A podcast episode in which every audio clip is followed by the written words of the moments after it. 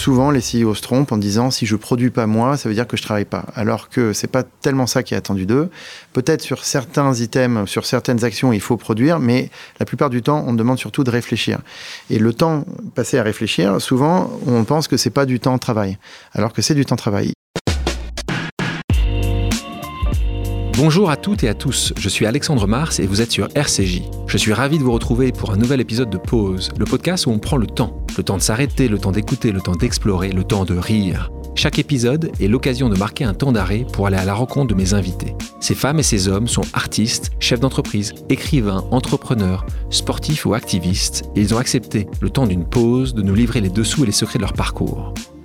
Iconoclaste, autodidacte, entrepreneur, voilà les termes qui vont définir le mieux mon invité d'aujourd'hui. Vous allez tout savoir sur le NFT, sur la blockchain, sur les crypto-monnaies. J'ai la chance d'avoir à côté de moi euh, le directeur général de Ledger, une startup spécialisée dans les solutions de sécurisation des crypto-monnaies. C'est très utilisé aujourd'hui, devenu en 2021 une licorne française. Et le temps d'une pause, le roi des cryptos, on va l'appeler comme ça, revient avec nous sur son parcours, nous éclaire sur son secteur encore sombre pour beaucoup et nous parle de ses ambitions futures. Bonjour Pascal Gauthier. Bonjour Alexandre Mars. Comment tu vas? Moi bien. Bien. J'essaye d'aller bien. Je pense que c'est la responsabilité de chacun d'essayer d'aller bien et d'essayer d'être bien, euh, être bien pour soi, et ensuite d'être euh, bien pour les autres. Tu es très reconnu dans la sphère digitale, on y reviendra. Tu pars loin de là, hein. tu n'es pas tombé tout à côté, parce que si on revient plus tôt, tu n'as pas fait d'études spécifiques, tu n'es pas ingénieur. D'ailleurs, tu n'as pas forcément fait d'études. Ou tu en as fait, hein, as eu, je ne dis pas que tu n'as pas eu ton bac. Hein. Oui, j'ai eu mon bac. Non, parce que autodidacte, ça veut dire autre chose. C'est ma mère qui m'a corrigé, parce que ma mère est prof de philo, et donc elle déteste. Euh, avant, je disais que j'étais autodidacte, et donc elle déteste ça. Elle m'a corrigé, elle m'a dit T'es pas autodidacte, parce qu'en fait, j'ai eu mon bac déjà, d'une part. Et ensuite, j'ai fait des études secondaires, c'est juste que euh, ça m'a jamais intéressé. Donc tu ne les as pas terminées. Voilà. Tu as eu le bac, mais tu as fait ce que tu appelles drop-out. Donc en gros, Ouais, c'est drop-out, ouais. Et c'est quoi la première année, deuxième année de fac, dès le départ? Bon, j'ai eu ma première, et j'ai pas eu ma deuxième. J'ai jamais eu ma deuxième, tu vois. Au début, j'avais fait une maths sup, maths spé. Enfin, sup, j'avais commencé par une Ouais. maths sup. Ça, ça m'a pas plu du tout. Euh, Toi, tu n'étais pas, t'étais pas mauvais en maths. Non, j'étais très bon en maths. J'étais- non, mais j'avais fait une bonne maths sup en plus, Ouais, donc j'étais plutôt bon maths en maths. pas. Non, c'était bien. Non, mais j'étais Ouais. pas, un- j'étais pas, j'étais plutôt un bon élève en fait euh, au final. Donc c'est une grande déception à ce moment-là, à 19 ans ou 20 ans pour tes parents? Quand ils te voient que tu arrêtes. Ah bah non, tout? parce qu'à l'époque ils le savaient pas parce que je leur disais, je leur disais pas. Qu'est-ce que tu faisais Tu rentrais à la maison, tu dors à la maison, tu rentrais à la maison, tu dis je vais en cours? Mais J'ai menti pendant longtemps. hein. C'est quoi Euh, longtemps? Ah bah 2-3 ans quoi. Deux, trois ans. Ouais, ouais. Et j'étais barman à la place en fait. J'étais barman, donc euh, mais bon, je Ça, faisais la nuit, faire des tu faisais- études. Barman la nuit, alors comment tu faisais? Bah, j'habitais seul, moi je- j'habite plus avec Ah, mes parents depuis que j'ai 17 ans. D'accord, euh, tu es parti de chez tes parents à 17 ans. Ouais, enfin parce que j'étais d'abord en, en internat. D'accord. Et puis ensuite, je suis jamais euh, revenu chez mes parents. Alors, sauf une fois, parce qu'en fait, j'ai. Bon, bref, c'est une histoire pour plus tard. Mais une fois, je suis revenu chez mes parents pendant six mois. C'est un Non, truc. mais c'est- raconte pourquoi tu es revenu pendant 6 mois Bah, parce qu'en fait, bon, j'avais fait euh, tout. Puis ensuite, j'étais chez Kelco, etc. Puis un jour, j'ai décidé d'aller travailler aux États-Unis. Bon, un peu comme ça. je- Un coup de tête. J'ai un coup de tête. Je me suis un peu emballé euh, pour euh, me rendre compte qu'en fait, euh, j'étais un peu trop jeune et je, je, je savais vraiment pas ce que je faisais à New York à ce moment-là. Donc, je me marrais bien, mais disons que voilà, c'était pas, c'était pas bon. Et donc, du coup, je suis revenu à Paris. Quel coup a bien voulu me reprendre, ce qui était cool, mais j'étais perclus de dettes. J'avais des dettes. Tu as à tapé plus à la porte de maman, et donc, papa. non, je suis allé voir papa pour lui dire déjà, est-ce que je peux t'emprunter de l'argent que je remboursais avec intérêt, je tiens à préciser, euh, pour, euh, bah, pour, euh, pour éponger mes dettes. Et du coup, comme j'ai vraiment pas d'argent, j'ai fait six mois chez mes parents, qui étaient bien sympas de me redonner ma chambre. Tu parlais de ta maman, professeur de philosophie, ton papa architecte. Donc, tu me dis que pendant 2-3 ans, tu leur dis pas la vérité. Ouais. Eux, ils imaginent que tu as fait quand même Carnot et Matsup, et ils imaginent quand même que. Non, je pense qu'ils imaginent rien. Oui, c'est vrai que mon père s'inquiétait beaucoup. et, euh, et je me rappelle, il y a eu un soir où euh, il dînait avec un de ses potes en terrasse dans le 7e, je crois. Et bon, bref, et donc je vais avec eux. Et j'aimais bien son pote, j'aimais bien mon père, donc on dîne, on boit des coups et on finit au cognac, tu vois. J'avais, euh, je sais pas quel j'avais, j'avais 22 ans, un truc comme ça. Et j'étais un peu éméché et mon père euh, s'émeuvait du fait que, que j'allais nulle part. Et je lui dis, écoute, t'inquiète pas. Et c'est là où j'avais découvert en fait Internet et que j'allais commencer à bosser chez, euh, oui. chez Douyou. Et je lui ai dit, t'inquiète pas, tout va bien se passer, quoi. Je sais pas quoi. J'ai eu une espèce de Oui. sentiment comme ça, qu'en fait, euh, Oui. tout allait bien et que tout allait bien se passer. Et, et voilà, ça s'est bien passé. Ouais. Oui, il y a beaucoup de gens qui peuvent dire ça va bien se passer et que ça passe pas forcément. Tu te convaincs toi-même ou pas? Non, pas vraiment. Les Américains, ils ont une expression qui, disent cautiously optimistic. Tu vois, que tu es optimiste, mais de manière prudente. Moi, j'ai toujours été euh, hyper optimiste, surtout d'ailleurs, entre parenthèses, je suis hyper, hyper optimiste. Et parfois de manière prudente, c'est-à-dire que je suis pas non plus euh, un optimiste euh, fou, euh, je, me raccroche à la, à la réalité et puis j'essaye de mettre en place des choses qui me permettent de rester optimiste, si tu veux. Quoi. Mais je suis quand même résolument optimiste. Donc pour moi, il n'y avait pas de fatalité. De toute façon, à la fin, si c'était pas Internet, ça aurait été l'armée et j'aurais trouvé ça super aussi. Et j'aurais fait carrière dans l'armée et puis ça aurait été bien, quoi.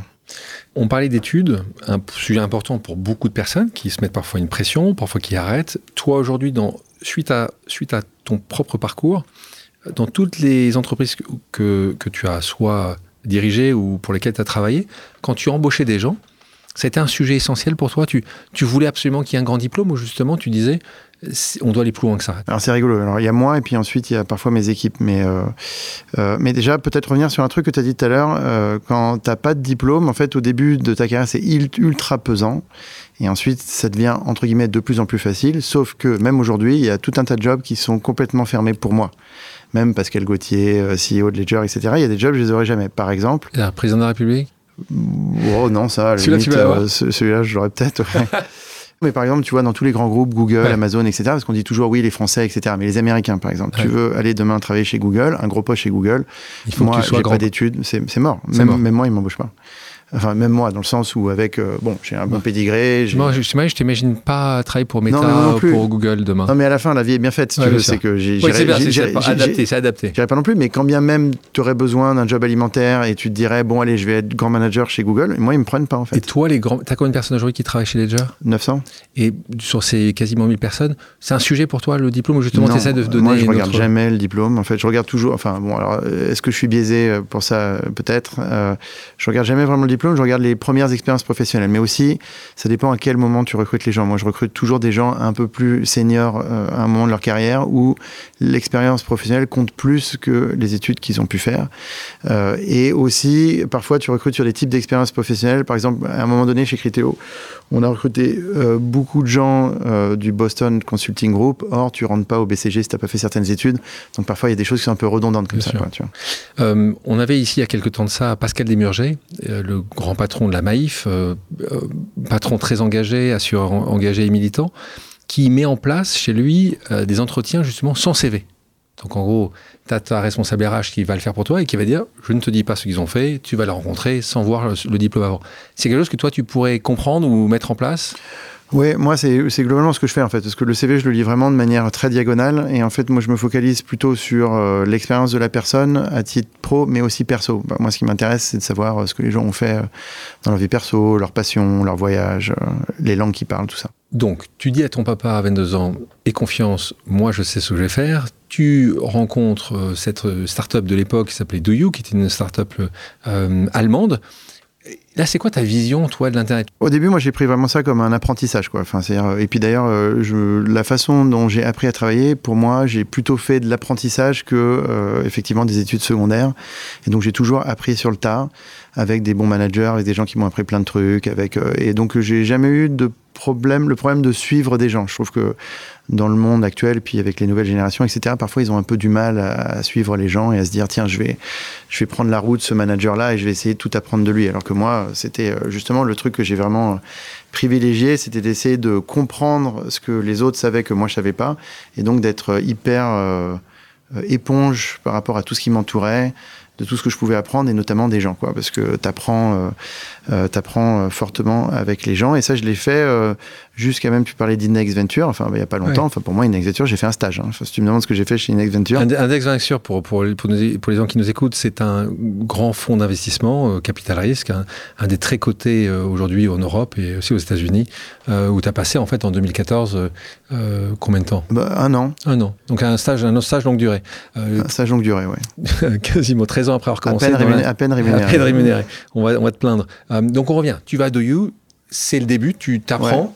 Au début, au début, tu apprends et en fait, il s'est passé un truc, c'était, euh, et tu vois, ensuite, il y a un parallèle avec les, crypto-monnaies, mais il y a eu la bulle qui a explosé. Et alors ça, c'était fantastique parce que tous les gens qui, il y avait beaucoup de gens qui travaillaient chez Douyou, qui venaient du conseil, qui avaient fait des, des, des, grandes études, etc. Et moi, quand j'ai commencé, j'avais le plus petit job de la boîte, le plus petit salaire et autres, et moi, ce qui m'allait très bien. Et puis, de toute façon, je, je méritais pas mieux. Et il fallait que je fasse mes preuves. Euh, or, quand la bulle a éclaté, tous les mecs du conseil euh, qui avaient fait des grandes études. On fait le B2C c'est à l'époque le Back to Consulting. Hein. Back to Consulting. C'est comme ça que ça s'appelait. c'est comme ça que ça s'appelait. Eh oui, c'est comme ça que ça s'appelait. donc ils ont fait ça. Et du coup, ça a créé un appel d'air. Ou le B2B, Back to Banking. Banking. Voilà, c'est pour ça que ce qui s'est passé, c'est que tous les gens qui étaient venus.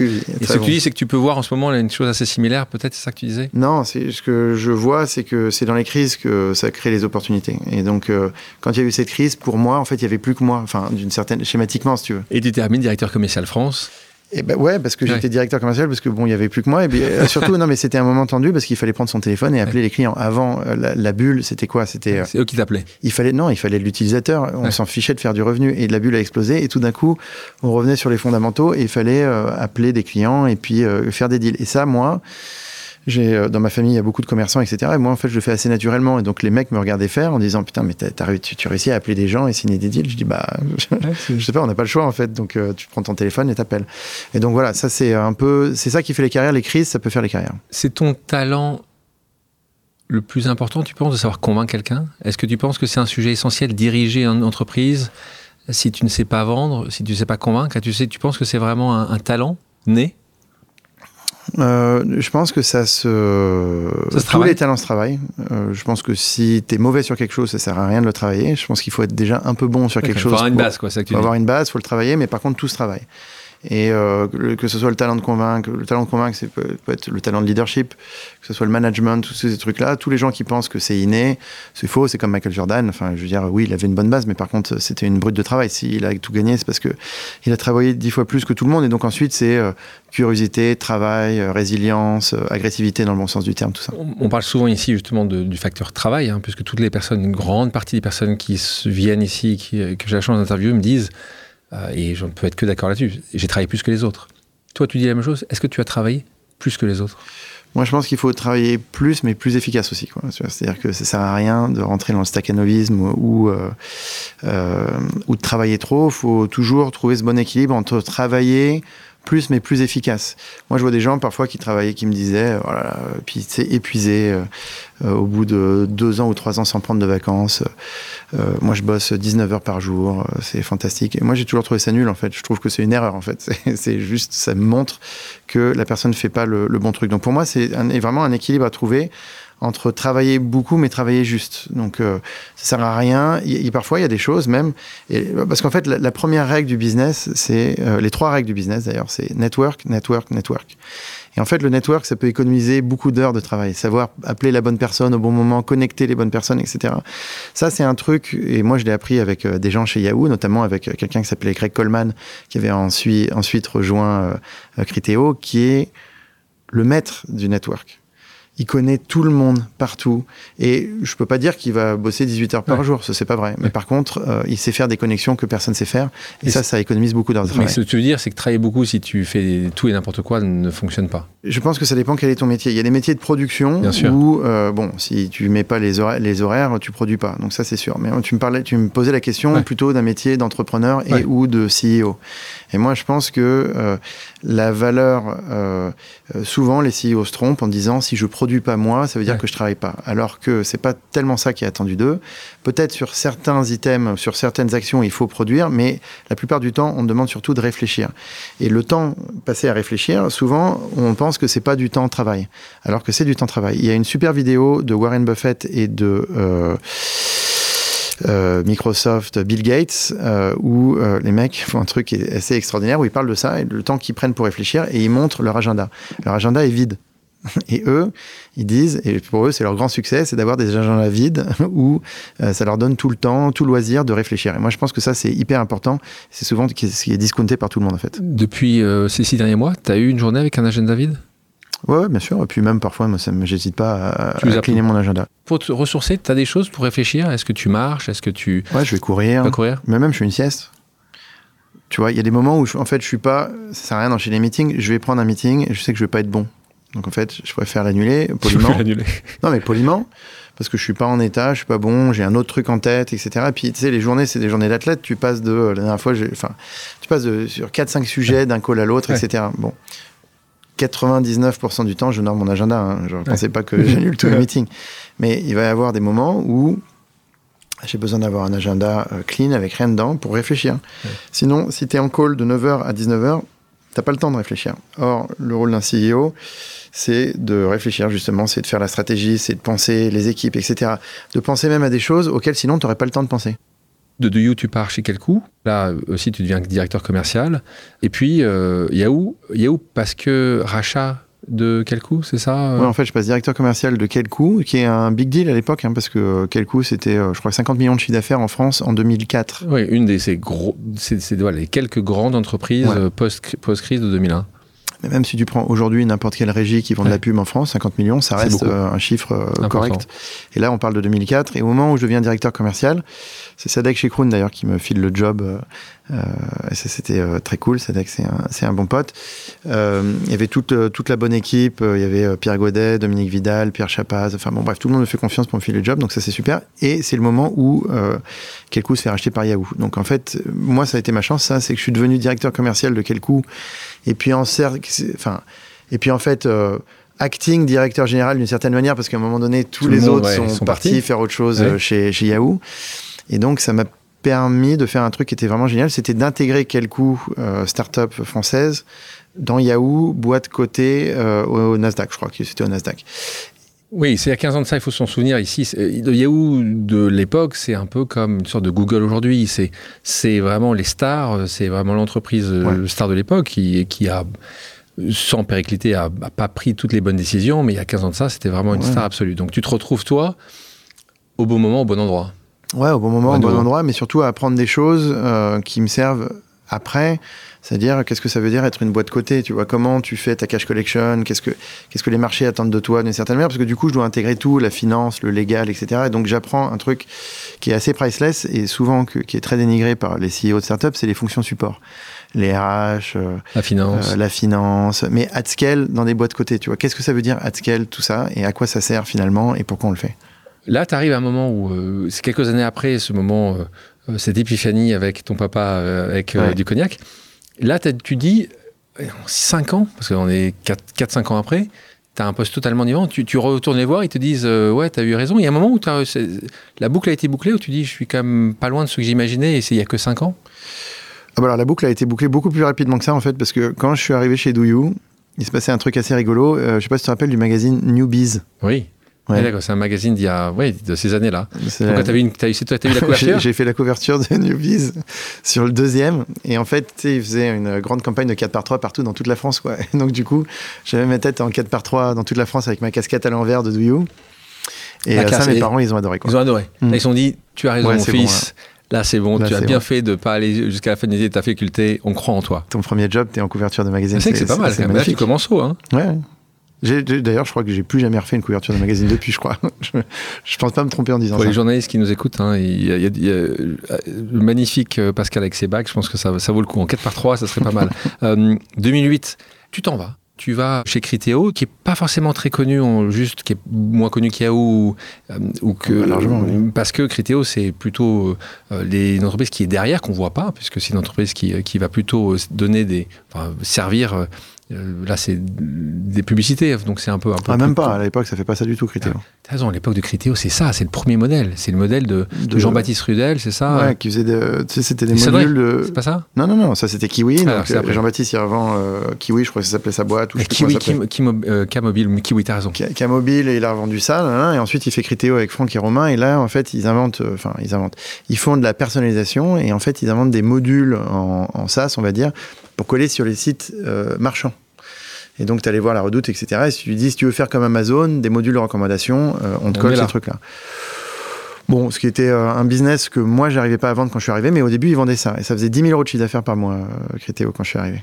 Mais au début, moi, je fais ma négociation presque pendant 6 mois, parce qu'il faut que je sorte de Yahoo, etc. Il faut que j'arrive Tu es chez bien payé là-bas, tout va très bien. Donc, euh, Ouais, non, c'est bien. Et puis, pourquoi en tu t'en vas d'ailleurs? Yahoo, c'est pas des choses. Oh, euh, parce que j'ai quand même envie d'aller vers un truc plus entrepreneurial. Enfin, j'y vais, euh, c'est simple, il y a une histoire. C'est Il y a Marc Ménazé et Loïc Fleury qui montent leur boîte qui s'appelait.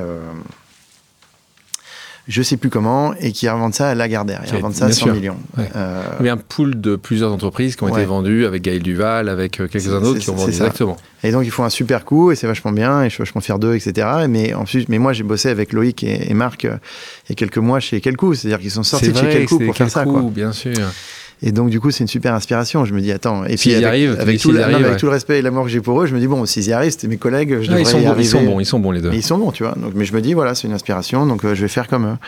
Et donc, par contre, il faut que je trouve une boîte, euh, equity, machin, nan, nan, donc je commence à phosphorer là-dessus, mais c'est eux qui me mettent le coup de pied mais aux pas ta boîte, parce qu'eux, ils l'ont monté, leur boîte. Toi, tu t'es pas dit à ce moment-là, ma boîte. Non, parce que donc, moi je te dis, moi je suis un apprenti. Donc en fait, à ce moment-là, je réfléchis à monter ma boîte, mais je me rends compte que je vais pas savoir le faire. Tu re- Alors là, c'est c'est intéressant ce que tu dis, parce que beaucoup de gens mais si, mais si, toi, tu as cette humilité peut-être de dire, euh, j'y arriverai pas. Ou pas Bah, tout de suite. Moi, j'arrive pas. Quand j'arrive pas à voir un truc de A à Z, en fait, quand j'arrive pas à voir le, le- tu vois, le tunnel avec le début, la fin, etc., je, je, je sais pas faire. Et donc, je rencontre euh, pas mal de gens à l'époque, mais notamment, je rencontre Jean-Baptiste. Et je me Rudel, dis, donc. ouais, Rudel, ouais. Et je me dis, tiens, c'est bien parce que Jean-Baptiste, lui, il a l'expérience, il l'a déjà fait. Il sait faire plein de trucs que je sais pas de faire, que je sais pas faire. Donc, je vais bosser avec lui. Et Franck et Romain, en plus, les autres fondateurs, euh, Franck Loer, Romain Nicoli, étaient super. Donc, tout le monde était super. Euh, J'aimais bien ce qu'ils faisaient, etc. Même si je voyais que qu'il fallait faire d'autres choses. Donc, en fait, ça avait toutes les bonnes composantes pour moi. C'est-à-dire, il y avait euh, Jean-Baptiste, un super CEO qui allait m'apprendre plein de trucs. Il y avait Franck et Romain qui étaient des super tech qui allaient euh, m'apprendre plein de trucs. Euh, et euh, il y avait cette opportunité de vraiment créer quelque chose que j'aimais bien, la brique de base, en fait, de, de, de recommandation de produits.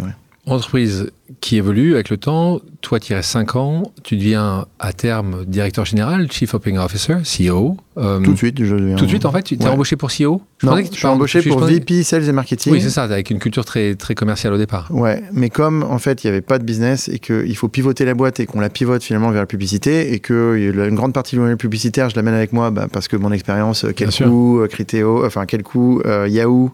Parce qu'en fait ce que je faisais chez Yahoo juste avant c'est que j'avais récupéré les invendus publicitaires de Yahoo et j'avais le flux quel coup. Et donc en fait j'ai essayé de, de vendre les invendus publicitaires de Yahoo à mes annonceurs quel coup. Donc en fait ce que je faisais chez Yahoo, euh, du coup je vais chez Criteo pour le faire pour de vrai quoi. Et voilà, c'est ça qui se passe. Tu, donc, on- tu parlais tout à l'heure de 10 000 euros par mois de revenus. Quand tu quittes euh, Criteo en 2013, euh, 2012, euh, combien vous avez de revenus? Je crois qu'on est au milliard peut-être, ou on commence à approcher le milliard. Bah, c'est simple en fait, je peux te donner le revue, Donc je m'en souviens par Donc 100 cœur. millions, Quand j'arrive, euh, j'arrive en février, ça fait 10 000 par mois. En avril, on commence à lancer le, le reciblage publicitaire euh, personnalisé. Alors, C'est- Voilà, c'est le système, c'était du reciblage, du retargeting, comme on dit, Voilà. publicitaire, qui était très innovant. Qui est, Et on fait le premier test. Et donc là, les, les coups d'eau, c'est un, Franck et Romain, ils te développent ça en deux temps, trois mouvements. Et genre, hyper bien, incroyable. C'est d'ailleurs euh, la meilleure équipe tech euh, pour l'instant. Et donc, Ledger, on essaye de catch-up euh, euh, là-dessus. Et je pense qu'on va devenir au moins aussi bon que Criteo. Mais à l'époque, en tout cas, enfin, moi, mon association avec Franck et Romain, c'était incroyable. quoi. 20 ans d'avance. Ouais, c'était vraiment fantastique. Euh, le premier client, c'est Olivier Mathieu au Press Minister. Et les premiers fournisseurs d'audience, c'était Skyrock, comment ça Skyblog.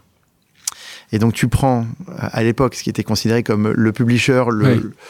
Le plus cheap, tu vois, avec euh, des jeunes, Ouais. euh, énormément de, de pages. Et là, tu, tu switches complètement. Et l'annonceur le plus difficile, Ouais. parce que très petite marge, etc. Et ça marche. En fait, on fait le truc, on fait un premier test, ça marche. En août, on facture, euh, et en Q4 cette année, on facture 1 million. D'accord. Sur le Q4. Sur, Sur les, Q4. sur les trois derniers mois de l'année. 1 million, sachant qu'il y avait 200 000 quand même qui étaient sur le business d'origine et 800 000 euh, Sur le nouveau business. sur, sur la pub, sur le nouveau business. Donc, 4, ans après, 1 milliard. 14 millions l'année d'après. Euh, attends. Euh, 74 l'année d'après, 140, 280, euh, 500. On double ensuite tous les ans. double. Et donc, vous rentrez en bourse. Ouais. euh, donc euh, au Nasdaq, c'est une rare euh, entreprise, il y en a assez peu. hein. C'est la seule. Business Object avant, était- elle était, Ah mais euh, bon, en tout cas après très rare, Object, très, ouais. très rare, très rare d'avoir d'être rentré en bourse. Euh, Là, c'était en quelle année la bourse? 2013, c'était en octobre 2013. Donc, toi, tu es parti en quel, à quel moment? Dans cette Avril hein 2013. Donc, quelques, quelques mois avant. Ouais. Tu n'as pas voulu attendre euh, C'était. euh, Oh, ça- bah, non, c'est pas que j'ai pas voulu attendre, c'est qu'avec Jean-Baptiste, on bon, on n'était plus d'accord trop sur le Donc, sur, sur la une- stratégie. voilà, vous n'étiez pas en phase. Ouais, on n'était pas du tout en phase, euh, mais c'était ok de pas être en phase après six ans. Bon, voilà. Et ensuite, il fallait qu'il y en ait un qui parte. On va dire que c'est moi qui suis parti, mais bon. C'est euh, lui le fondateur. Celui fondateur, je me suis fait virer. On peut le dire. Euh, utilisons les mots, hein, ça arrive, ça arrive au meilleur. Hein. Gentiment. Non, non, mais c'est vrai. Enfin, tu vois, je veux dire, parce que tu peux toujours essayer de dépeindre. Ouais, tu vois, comme tu veux. De dire. Storytelling. Euh, le storytelling, c'est qu'on n'était pas d'accord, ça c'est vrai. Mais ensuite, il y en a un qui prend une décision et qui vire l'autre, quoi. Bon, voilà. Et, et c'est ok. C'est celui qui a départ et c'était le patron. Et voilà, et c'est ok. Enfin, tu vois, je veux dire, et ça fait partie de la vie et, c'est fine. Ce qui est moins ok, c'est qu'ils m'ont pas invité euh, à la cérémonie de. De, de, de, du Nasdaq, ça c'était moins ok. Où tu, ouais, ça, ça, ça, ça te touche encore maintenant? On ouais, en parler, ouais. Hein. Ouais, c'est lourd. Enfin, je veux dire, c'est chiant. Tu, tu, tu, je sais pas combien je vais en mettre euh, en bourse des boîtes euh, et puis je pense que quand même j'ai bien contribué donc je trouve que c'était pas classe de pas m'avoir invité donc euh, je crois que je l'avais jamais dit publiquement donc là je le dis mais je le dis à qui veut bien l'entendre tu vois bon ensuite ça va je vis bien et, et tout va bien. Oui, en fait, c'est pas une question d'argent, là. Tu dis c'est une question de fairness. De... Ouais.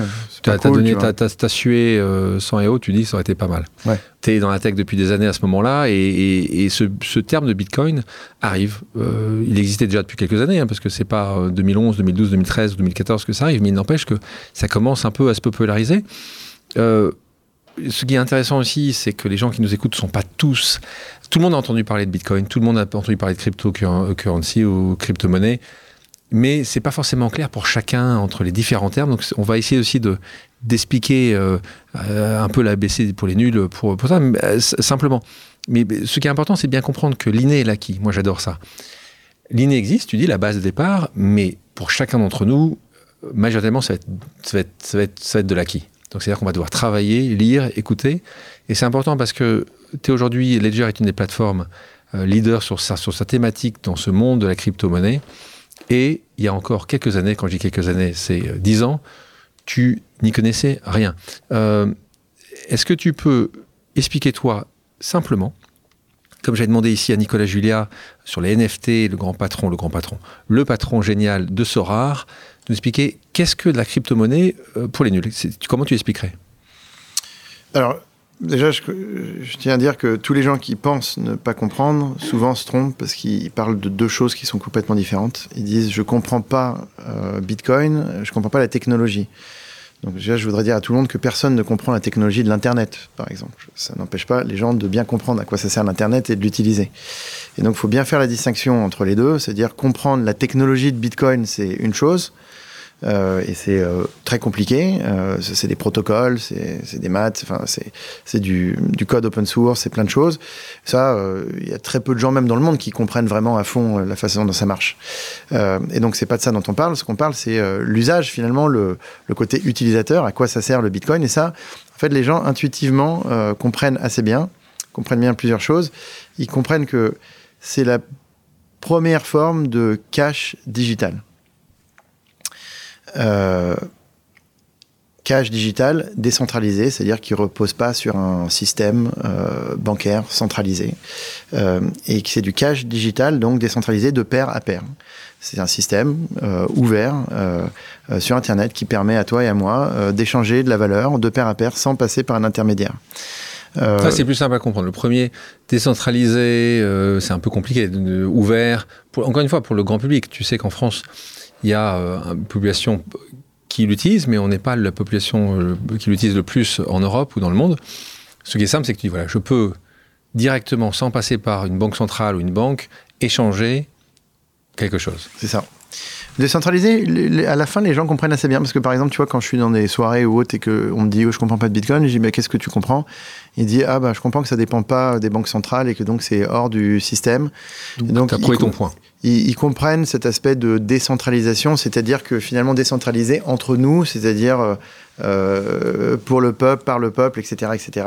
Cet aspect de décentralisation que finalement, tu as un réseau de tous ces gens qui participent à euh, ce système d'échange. Et c'est parce que ce système d'échange est euh, euh, utilisé par l'ensemble de ces gens que tous ces gens sont des nœuds du même réseau. C'est ça la décentralisation. je, suis d'accord avec toi que le système de décentralisation, il est un peu compliqué à comprendre, mais intuitivement, les gens comprennent bien la différence entre le modèle centralisé et le modèle décentralisé. On va te proposer une pause café. Je suis allé discuter justement de crypto-monnaie, de blockchain, de NFT avec mes équipes à la fameuse machine à café. Voilà ce qu'ils m'ont en dit. Moi, quand on me dit euh, blockchain, euh, NFT, etc., ben, la première chose qui me vient, c'est que je comprends rien. Euh, j'ai un peu l'impression que tout ça, ça me dépasse et que ça enchaîne beaucoup trop vite. Euh, quand on me dit crypto et NFT, euh, je pense à technologie d'avenir, à j'ai perdu beaucoup de fric, et euh, surtout je me demande quand arriveront les premiers usages grand public. Moi, quand on me dit blockchain, NFT, crypto, c'est vrai que je me sens un peu perdu dans tous ces nouveaux modes de financement et autres. Alors quand on me parle de tout ça, euh, je me questionne sur l'utilité fondamentale de ces dispositifs qui sont euh, hyper énergivores et qui euh, ont un impact du coup écologique a priori désastreux dans une période où on parle plutôt de sobriété énergétique. Ça t'inspire quoi toi? Déjà moi quand il y a un truc quand Harry Potter, est sorti, par exemple, euh, que tout le monde s'est mis à lire Harry Potter, euh, je me suis dit, putain, je suis obligé de lire Harry Potter. Quoi. Je peux pas passer à côté de ce phénomène, c'est pas possible. Et donc j'ai lu Harry Potter. Euh, je me suis pas mis dans la position de la personne qui dit, euh, mais qu'est-ce que c'est que ce truc Harry Potter que tout le monde lit, etc. Moi, j'y comprends rien, etc. Moi, je, tu vois, donc par rapport à tous ces jeunes qui s'expriment, si j'étais eux, la première chose que je ferais, c'est déjà d'aller me renseigner. Parce que s'ils n'arrêtent pas d'en entendre parler et qu'ils ont l'impression que c'est quelque chose d'assez phénoménal, etc., c'est bien d'être curieux et c'est bien d'aller te renseigner et tu vois, de pas attendre toujours qu'on te donne la soupe. Parce qu'il y a aussi un petit peu de ça dans, le, dans les crypto-monnaies, dans le Web3, le métaverse, tout ce que tu veux. C'est aussi euh, euh, la possession d'un objet digital. Ça veut dire que quelque part, tu dois aller aussi un petit peu le chercher. Quoi. Mais ça te fait pas un peu mal, toi, de qu'on arrive à associer crypto-monnaie avec du métaverse? Non, non, non, mais pas du tout, parce qu'en en fait, euh, le métaverse, crypto-monnaie, tout ça, c'est des termes qui vont un peu dans le même sens, c'est la possession digitale. Tu ne peux être dans le métaverse, un métaverse n'existe, le Web3 n'existe, les crypto-monnaies n'existent que si tu possèdes un actif digital. On est d'accord, mais un métaverse, tu es quand même dans un monde fermé, euh, où justement, tu n'es plus dans ce monde physique. Aujourd'hui, je peux utiliser euh, une crypto dans un monde réel. Je peux payer des choses, on le voit dans certains pays. Mhm. Donc, on vit. Le métaverse, c'est quand même un monde qui est quand même honni par beaucoup de gens. C'est le, le, Web 3, en disant juste. moi, je ne sais pas ce que les gens appellent le metaverse. Parce que le metaverse, pour moi, c'est pas Ready Player One, quoi. C'est pas une expérience en réalité virtuelle, le metaverse. Enfin, en tout cas, dans, dans, mon livre à moi et dans ce que, comme nous, chez Ledger, on décrit le metaverse. Pour moi, le, le metaverse, c'est euh, un, toit euh, digital euh, qui se promène dans différents environnements qui sont tous interopérables. Et cette question de soi digital, elle est hyper importante et elle est très nouvelle parce que jusqu'à présent, on n'avait pas de soi digital. Ça n'existe pas. Euh, c'est pas parce qu'on a un compte Google qu'on a un soi digital. On est euh, une ligne de code chez Google, mais on n'est pas, euh, euh, on n'est pas digitalement humain, j'ai envie de dire. on a un soi physique on a des possessions physiques, on a ses clés de voiture, on peut conduire quelque chose, on, peut passer d'une expérience à l'autre physiquement, etc. Donc on a le verse, enfin le, monde dans lequel on vit, etc. Et le métaverse, en fait, pour qu'il existe, il faudrait qu'on ait une contrepartie digitale de nous-mêmes qu'on possède, qu'on contrôle, etc. Et ensuite qui va se promener dans différentes expériences. C'est pas obligé que ça soit de, de la VR, de l'AR ou de je sais pas quoi. C'est pas obligé d'être des expériences digitales augmentées. Ça peut être aussi tout simplement euh, ce qui s'appelle le, token gating, donc c'est-à-dire euh, parce que tu as un NFT, tu as le droit d'accéder à une expérience physique quelque part, rentrer dans une soirée, rentrer dans un vernissage, euh, simplement parce que tu possèdes un NFT. Et donc ça, pour moi, c'est du métaverse aussi. Euh, il y a quelqu'un qui, qui, dans mon équipe, qui disait j'ai perdu beaucoup, on peut perdre beaucoup d'argent, on peut aussi en gagner beaucoup. Est-ce que tu penses que ça aussi, le fait de de pas voir uniquement aujourd'hui, tu ne, tu ne fais pas de paris sur les euros ou sur les dollars. Euh, tout un chacun ne le fait pas. Certainement, des groupes peuvent le faire pour dire est-ce qu'on va hedger ou est-ce qu'on va penser que le dollar monte par. Tu penses que ça aussi, ça fait du mal à ce marché-là de voir qu'il y a beaucoup de spéculation sur justement les monnaies euh, euh, crypto? Non, non, je, ne pense pas. Je pense que déjà, un, il y a beaucoup plus de gens qui ont gagné, de l'argent qu'on a perdu euh, dans ce monde-là. Hein. Si tu regardes les différentes vagues d'adoption, au moment où les gens achètent, etc. Pour l'instant, euh, c'est très positif. En plus de ça, euh, tant que tu n'as pas vendu, tu n'as pas perdu. Donc il y a pas mal de gens. tu, perds virtuellement. Mais toi qui es très. non, tu perds pas. C'est-à-dire, tant que tu n'as pas réalisé ta plus-value, ta moins-value, tu n'as ni gagné ni perdu. Tu as, raison. Tu as, raison, c'est un, un, point. Mais toi qui socialement est plutôt engagé, qui, qui fait attention aux autres. Toi, ce monde-là qui est quand même extrêmement libéral, où globalement, on est en train de dire est-ce que ça passe à 100 000, 200 000, 1 million, enfin, ça ça t'a pas posé de soucis ou ça t'en pose pas? Non, parce que moi, quand si tu me poses la question de savoir ce que j'en, enfin, là, tu me poses la question de savoir ce que j'en pense. Moi, je suis pas dans le Bitcoin pour ça. Je, Bien sûr. Je suis jamais rentré dans le Bitcoin pour me dire tiens, je veux devenir multi multi millionnaire euh, en achetant du Bitcoin. Et d'ailleurs, euh, c'est un conseil qu'on m'avait donné à l'époque. Hein. J'ai dit moi, je veux monter des entreprises dans les crypto-monnaies. On m'avait dit à quoi ça sert de faire tout ça? Prends le même argent, tu le mets en bitcoin, t'attends et tu. Ça risque de bien se passer. C'est vrai. Et c'est pas faux. Quand tu es rentré justement en 2014 dans ce monde, du, le, le- si on prend le Bitcoin par exemple, euh, ce, ce protocole, c'était à combien le Très peu cher. C'est quoi très peu cher? C'est euh, 100, euh, 200 dollars. 200 dollars. Hmm. Euh, là, si on prend dans ces derniers mois, des combien? 20 000 dollars. Oui, c'est vrai que tu aurais pu vraiment Oui. voilà, passer plus de temps encore avec, euh, avec la famille, faire le tour du monde. Là. Ouais, ouais, voilà. ouais. Bon. Bon, et ce que les gens ont fait d'ailleurs. Mais alors le problème, c'est que un, il faut acheter très tôt, et puis ensuite, il faut tenir très longtemps. C'est-à-dire que quand tu achètes en 2014, Même, la si, tu, plupart des même gens. si tu vends en 10 000, c'est bien. Oui, hein. même si tu vends 10 000, mais la plupart des gens, en fait, qu'ils disent pas, ils disent oui, moi j'ai acheté en 2008, ce qu'ils disent pas, c'est qu'ils ont vendu en 2009. Bon, Euh, donc c'est- ça, faut, ça faut prendre en compte. Ensuite, moi, ce que je dis toujours, c'est il faut jamais mettre de l'argent dans quel que soit le véhicule d'investissement. Si tu mets dans un véhicule d'investissement, euh, plus véhicule, le véhicule d'investissement est dit toxique entre guillemets dans, dans, dans le sens euh, euh, financier du terme, hein, parce que tu as des investissements qui sont très sûrs, tu as des investissements qui sont moins. Bitcoin, ça rentre clairement depuis le début dans les investissements qui le sont moins, et donc c'est sûr qu'il faut jamais mettre l'argent qu'on qu'on ne doit pas perdre. 2014, là, avant, parce que l'on parle déjà de ton intérêt fort euh, pour ce nouveau monde, là, tu décides d'être entrepreneur parce que tu lances ton entreprise. Euh, qui s'appelle d'abord Challenger Deep, Ouais. c'est ça, hein, Ouais. t'es très bon en marketing.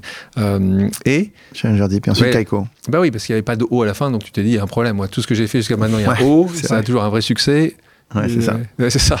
Non, c'était pas exactement ça. C'était parce que Challenger Deep, c'est hyper difficile à dire euh, en américain. euh, Challenger Deep, ça, tu vois, c'est pas pour un français. C'est dire quoi d'ailleurs, Keiko? Kaiko, en fait, Avec- c'est- avec ça veut dire euh, euh, faille océane en, en japonais, et c'est le nom du sous-marin qui a exploré Challenger Deep. Parce qu'en fait, quand je fais ma boîte, je sais pas ce que je veux faire. Par contre, je sais que ça va être une exploration, etc. Et donc, je me dis, est-ce que je l'appelle Everest, K2, machin C'est marrant quand même. Pour ceux qui nous écoutent, c'est quand même marrant, tu vois, les entrepreneurs, cette vision de, voilà, de, de- D'exploration. d'exploration, faire un truc qui Et en fait, l'Everest K2, bon, tout le monde l'a déjà monté plein de fois et tout. Enfin, et- et- alors, euh, je retire ce que je viens de dire dans le sens où c'est extraordinaire les gens qui le montent, même s'il y a beaucoup de gens qui l'ont fait. Par contre, ce qui est inexploré sur la planète largement, c'est le Challenger Deep, c'est en dessous, c'est moins de 12 km et tout. Et donc, je me dis, tiens, ça c'est intéressant. Et donc, et parce que je voulais pas l'appeler Mars, parce que c'était aussi, quand même une Mmh. expérience J'aurais bien aimé, moi. humaine. Ouais. Non, mais c'est une expérience humaine, tu Bien vois, sûr. la crypto. Ça existe encore? Oui, on vient de lever 53 millions. C'est-à-dire que tu as deux boîtes en parallèle? Non, moi, j'ai pas de boîte. C'est en Ah. dessous, en dessous Biran. Moi, je suis au board de Kaiko. Je suis non exécutif maintenant. Mais à l'époque, tu es cofondateur ou tu étais seul fondateur. Tu es fondateur seul. Mhm. D'accord Et en 2017, quand le- tout explose, je suis investisseur chez Ledger, dans d'autres boîtes aussi, mais bon, chez Ledger, et je suis fondateur chez Kaiko. Et les deux boîtes euh, ont de la croissance. Et donc, ça me fait chier de planter Kaiko, euh, voilà. Mais Ledger est en avance parce que la sécurité est en avance par rapport à la data, ce qui est un peu normal. Tu as d'abord une problématique de sécurité. Une fois que c'est sécurisé, bon, ensuite, tu peux faire du trading, tu as besoin de data. Donc, la data, euh, là, c'est un, secteur qui est en train de monter fort en valorisation, alors qu'au départ, c'est la sécurité. Or, moi, mon savoir-faire, c'est vraiment dans la mise à l'échelle de l'entreprise, quoi. Donc, euh, avec Ledger, on se dit, ouais, ce serait quand même bien que tu viennes nous aider à scaler le truc, et ça, ça cabre assez fort, Ledger, à ce moment-là. Tu vois, on fait tout de suite euh, Donc, euh, 50 millions de- d'euros de avec l'archevêque, toi, tu es à ce moment-là, es au board à ce moment, c'est ça? Tu es Là- investisseur de, de la première année, 2015. Moi, j'ai fait le, le lead du tour de seed et en fait, euh, après aussi de manière assez marrante, de la série A avec Eric. On a fait le, le seed et la série A. Et, euh, et voilà. Et donc, je suis au board et je m'entends bien avec l'équipe. euh, Ça bien doit pas être facile, ça. Tu dois choisir entre, entre, entre deux projets qui t'excitent euh, quand même énormément les Oui, deux. mais il y en avait un où je savais que j'avais beaucoup plus de compétences, et puis l'autre où je connaissais Ambre Soubiran, qui était chez HSBC, qui, euh, qui est hyper entrepreneuse, entrepreneur, enfin bon bref. Ouais. Et donc j'appelle Ambre et je lui dis, écoute, tu voulais un truc, euh, là je te confie euh, Kaiko, tu le prends pendant six mois.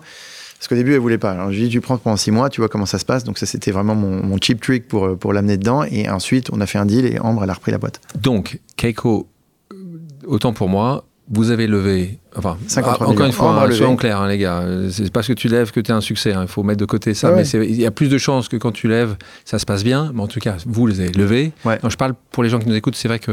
Et on le voit, euh, c'est vrai, on a eu vu cette compétition les dernières, dernières années de celui qui lève le plus. Euh, parfois, euh, ça arrive avec des, des conséquences qui ne sont pas forcément positives, même pour l'entrepreneur. La Ambre a réussi à lever des sommes importantes, considérables, plus de Ah, 50 je millions. crois qu'en France, c'est la première femme CEO de sa boîte à lever plus de 50 millions. Génial. Ah, c'est beau. Et donc là, tu es encore administrateur? Ouais, ouais. D'accord. Et donc, là, on reprend Ledger, on revient. Donc, tu es là depuis le début de l'aventure. On parle levée de fonds, c'est intéressant parce que pour le coup, les levées de fonds, c'est un sujet que tu maîtrises très bien. Euh, on vient de parler avec Echo, parce que là, vous commencez tout petit, tout petit. Donc, tes seeds de cette, de ce, de tes leads du seed, où vous avez un peu plus d'un million trois, je pense que c'est ça, hein, à l'époque. Euh, et, puis, moi, j'aime bien toujours mettre un peu en avant les gens qui ont cru à Ledger à l'époque, euh, que ce soit les, particuliers ou, ou, les, ou les entreprises. Là, tu as Xange qui fait confiance en vous, tu as la Banque Postale, je crois, tu as pas mal de business angels, certainement des amis qui le font, Fred Potter, euh, Thibaut Forest, Sustel, de Collange, enfin, il y en a, a d'autres. là, quelques années après, vous levez 75 millions. Donc là, de nouveau, plus important, là, avec des Américains, un drappeur qui, euh, qui, euh, qui est là. D'ailleurs, ça Alors, c'est les Londoniens, en fait. C'est des drappeurs esprit. C'est Simon Cook de Londres. Et ensuite, il a mis la galaxie Drapper avec Tim Draper, etc. de, de, Californie. Corelia, First Mac, euh, First Mark Capital de, de, New York. Et puis KT. et puis, ça continue. Et là, grosse levée. Enfin, grosse. Elles sont toutes. celles d'avant étaient déjà impressionnantes, puisque en juin 2021, 380 euh, millions de dollars, donc c'est des sommes folles. le hein. dernier chiffre, c'est 427 en fait. Le vrai chiffre, c'est 427. De dollars, hein, c'est ça. Dollars, dollars euros, c'est la, même chose. 427, donc oui, vous avez plus de personnes. Et là, vous avez évidemment pour mettre 427, tu as un grand nombre d'investisseurs qui vous font confiance à l'époque. Ça va du, groupe Arnaud, euh, de Bernard Arnaud à travers sa financière Agache, à Félix Capital. Enfin, vous en avez, je ne vais pas tous les citer hein, parce que il y, euh, il y, en a beaucoup, beaucoup, beaucoup le monde a pas mal changé depuis, hein, depuis cette levée de fonds. Le monde s'est complexifié, en particulier pour les entrepreneurs. Euh, toi, dans tes investisseurs, ces grands fonds, euh, ce qu'on appelait crossover, des hedge funds qui s'étaient mis dans du private equity, du Tiger, du Cotu, du SoftBank, toi, tu les as tu les as eus Tu les as pas eus chez toi Non, non, je les ai pas eus. Euh, c'est une, bonne chose, tu dis Ouais, bah ouais. ouais, sans, doute, ouais. Non, non, je, je les ai pas eus. En fait, on a eu euh, le dernier tour, il a été l'idée par Tentier, un mec qui s'appelle Dan Tapiro, qui est un macro-investisseur et qui a, qui, a, qui a, levé, en fait, qui est le seul fonds de grosse euh, qui existe aujourd'hui spécialisé crypto. Et, fonds grosse spécialisé crypto, ouais. c'est le seul, en fait. C'est le seul, ouais. Et euh, donc ça, c'était super cool. Enfin, c'était le seul de l'époque. Je crois que maintenant, Andreessen a levé un, fonds de grosse crypto, etc. Mais à l'époque, c'était le seul, oui. Et, donc, comment tu vois, toi, justement, l'évolution de, ce monde? Je parlais de, ces grands fonds, euh, essentiellement des hedge funds. J'ai beaucoup de mal hein, avec les hedge funds, hein, qui ont quand même construit leur, leur histoire sur euh, jouer à la baisse des entreprises ou à la plus peu à la baisse et puis essayer d'espérer qu'ils vont se faire une petite place et puis changer des, modèles de développement. Euh, ces fonds-là, euh, ils ont perdu des sommes considérables. Tu prends Tiger, par exemple, ils ont perdu 17 milliards euh, en un trimestre. Donc, c'est des sommes folles parce que parce qu'ils ont donné certainement ils ont ils ont pensé que que les arbres montaient jusqu'au ciel et qu'ils allaient donner de l'argent et que ça allait forcément bien se passer à chaque fois, des sommes qui étaient parfois un peu trop importantes et qui ont fait très, beaucoup de mal aux, aux, entrepreneurs, parce que globalement, on l'a vu, tu l'as connu comme moi il y a 20 ans, la première crise, il faut quand même être assez solide euh, dans, ces, dans ces conditions, dans des crises, comme tu le dis très bien, les crises sont des opportunités aussi, mais c'est aussi des, potentiellement des vrais, des vrais sujets. Toi, euh, cet argent, 900 personnes, 500 euh, millions levés, c'est plus de milliards de valorisation évidemment. Comment tu te situes en tant que justement qu'entrepreneur qui gère cette grande entreprise maintenant?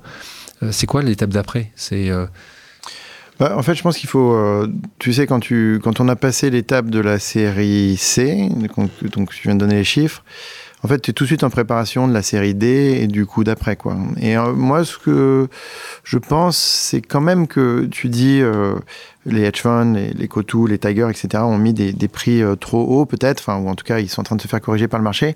Il faut savoir qu'en face, il y avait des entrepreneurs qui acceptaient, quoi t'es pas obligé de prendre toujours le prix qu'on te donne. Enfin, je veux dire, et, d'ailleurs, c'est difficile quand même. Non, mais je sais que c'est difficile, mais quand même, il faut euh, réfléchir à l'equity story euh, que tu es en train de, de, de construire et euh, euh, monter trop vite, trop fort, etc. Aller toujours chercher la top valorisation c'est pas forcément euh, le truc à faire. Alors je sais que c'est très difficile et, euh, et que, et que c'est probablement impossible hein, quand on dit que ton bébé est très beau et qu'on veut te le valoriser 15 milliards, 15 milliards euh, qui on est pour refuser, surtout que souvent il y a du secondaire qui vient avec, donc euh, hop, automatiquement... Le secondaire, c'est que l'entrepreneur peut aussi vendre une partie de ses une parts partie à ce de ses parts et, et, quand tu vends sur des très grosses valorisations, même 10% de tes parts, ça fait tout de suite un, un, un, beau chèque à la fin de la journée. Mais, mais malgré tout, il faudrait quand même que l'entrepreneur, il, il garde tête froide et qui gère son entreprise euh, pour ses employés quand même.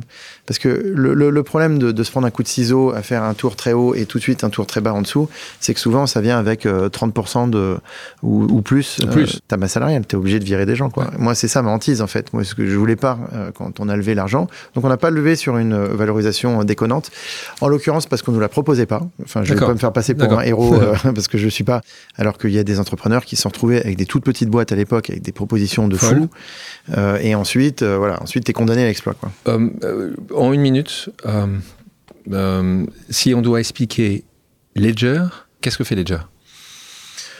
Ouais, Ledger, au départ, c'est une boîte de sécurité dans les crypto-monnaies et puis tous les actifs digitaux critiques, donc inclus NFT et autres. Et ça fait, on a deux missions, c'est de rendre tout ça très sécurisé et très facile d'utilisation pour les utilisateurs et pour les entreprises.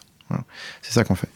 Et donc pour ça, on fournit euh, des technologies euh, euh, pour les utilisateurs qui ressemblent à un, petit iPhone et où c'est la même expérience que l'iPhone. On te donne du hardware, un operating system et du software qui te permettent d'avoir une expérience pour te connecter de manière la plus sécurisée et le plus simplement à ce qu'on appelle maintenant le Web 3, c'est-à-dire tout ce qui fait des crypto-monnaies jusqu'au NFT, tout ce qui a une clé privée que tu dois sécuriser. Pascal, et c'est quoi toi euh, ton modèle économique eh ben, c'est comme l'iPhone, c'est-à-dire on vend du hardware, on vend des services euh, software, donc vraiment comme le business model de l'iPhone d'un côté, et du côté des entreprises, c'est le business d'AWS. Donc le business de, ah, de voilà, tu bookes des capacités euh, ou de OVH. Euh, voilà, euh, Amazon OVH le cloud, tu bookes des capacités serveurs dans le cloud pour en fonction des capacités un prix fixe et ou variable si tu dépasses les capacités que tu as bookées. Nous c'est exactement la même chose, sauf que tu bookes un prix fixe pour un montant qu'on sécurise et si tu dépasses ce montant parce qu'on sécurise plus, on te facture le overage. Euh, la fois que je t'avais vu, on, avait parlé de, des lobbies potentiels, du fait que parfois euh, les gouvernements ne comprennent pas totalement ces sujets-là. On parlait de cette loi MICA, euh, sur laquelle toi, bah, tu avais dû parler, tu as dû t'exprimer sur ces sujets-là. Qu'est-ce que tu vois, toi, de ce, justement ce monde, de cette compréhension sur ce monde du toit et dans la loi Est-ce que tu trouves que ça a été une bonne chose? Est-ce que le fait d'encadrer euh, est une chose pertinente. Est-ce que encadrer en Europe va faire qu'on prendra un peu de retard par rapport à d'autres pays? Comment toi tu qu'est-ce que tu as exprimé quand justement euh, les politiques euh, on, sont mis sont mis à travailler à, travailler sur un cadre? Alors, il y a énormément de choses à dire. Je pense que euh, beaucoup de choses, déjà, c'est euh, beaucoup de désinformation. Donc, en fait, il y a un grand travail à faire euh, que l'industrie n'avait pas fait et qu'on a commencé à faire, de, de simplement informer les gens. Parce qu'il y a beaucoup de gens qui sont bien intentionnés, mais qui sont simplement mal informés. Et donc, comme l'information va très vite, tout le monde se base sur la, le dernier titre euh, euh, putaclic de l'article qui dit que la, la, planète a brûlé à cause de Bitcoin, pour dire que tout à l'heure, l'énergie, l'énergie, c'est mal, etc., etc. Et en fait, quand tu creuses même les textes de préparation de MICA, etc., tu te rends compte qu'il y a beaucoup d'arguments qui sont proposés par le régulateur qui sont sur la base de pure désinformation et que surtout, personne n'est finalement allé creuser. Le bitcoin, c'est mal, ça sert aux terroristes et aux vendeurs de drogue. Ok, très bien. Et on va pas plus loin que ça, quoi. Euh, T'as beau avoir des études qui sont sorties sur le sujet qui prouvent tout à fait le contraire, etc. Et puis des études sorties par des gens très sérieux et tout. Bon, ça, euh, on va, on va pas au fond des sujets. D'ailleurs, c'est un peu le mal euh, de notre temps, c'est que souvent on reste. Raccourci, tu dis, on fait des raccourcis, on, fait des raccourcis, on, reste sur la headline, on reste sur le truc choc qu'on a lu euh, dans la presse vite fait le, matin. On va pas vraiment au, fond des problèmes et on continue de raconter à peu près tout et n'importe quoi. Et donc tout le monde est un peu responsable, nous, de pas informer. Euh, voilà. Donc c'est pour ça que nous, on fait euh, un gros, gros push auprès du régulateur, auprès des consommateurs, auprès de tout le monde sur l'information et sur l'éducation. Tu as une équipe lobby maintenant que tu n'avais pas avant? On a une, une, équipe affaires publiques. Affaires publiques. Et dans les affaires publiques, effectivement. Ouais, non, mais parce que les affaires publiques, ça comprend plein, pas mal de choses. Et dans les affaires publiques, il y a la, relation avec, euh, avec les parlementaires, avec le régulateur, etc., etc., bien sûr. Et aux États-Unis et en Europe, on fait les deux. Hein. Et tu vois qu'il y a une différence entre les deux Oui, ouais, aux États-Unis, c'est l'industrie est beaucoup euh, plus avancée. Et donc, il y a des groupes, euh, des associations en fait qui, euh, qui parlent en permanence euh, aux différents euh, parlementaires et autres. Et donc ça, ça marche très très bien. En Europe, on est en train d'essayer de le créer on, voit tout ce que tu crées, on voit ton, ta passion, et d'ailleurs sur un projet qui est génial, ce que vous avez fait chez Ledger.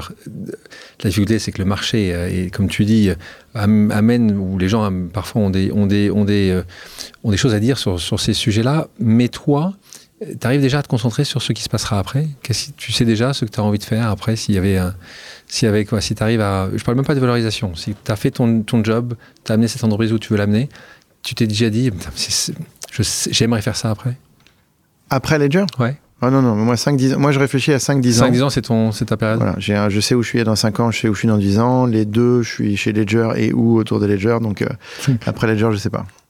Euh, est-ce que tu donnerais un conseil au jeune Pascal de 18 ans? Euh, Change rien, t'es super. c'est pas mal, c'est pas mal. Pour terminer, je te propose une pause amicale. Le principe est simple. J'ai demandé à quelqu'un qui te connaît de te poser une question surprise. On écoute. Bonjour Pascal, ma question est la suivante. Quel est ton roman d'anticipation préféré? Tu ne reconnaîtras peut-être pas sa voix. C'est une personne qui est dans un domaine euh, euh, bancaire, puisque c'est Marguerite Bérard, qui est donc la grande patronne de la BNP, euh, et qui te pose cette question-là. Ça tombe bien, j'ai une réponse. Mais si, Marguerite, j'ai rencontré avec un soir où je dînais à côté de Maurice Lévy, donc l'ancien président, président de Publicis. Publicis. Et oui, bah, c'est fondation d'Isaac Asimov.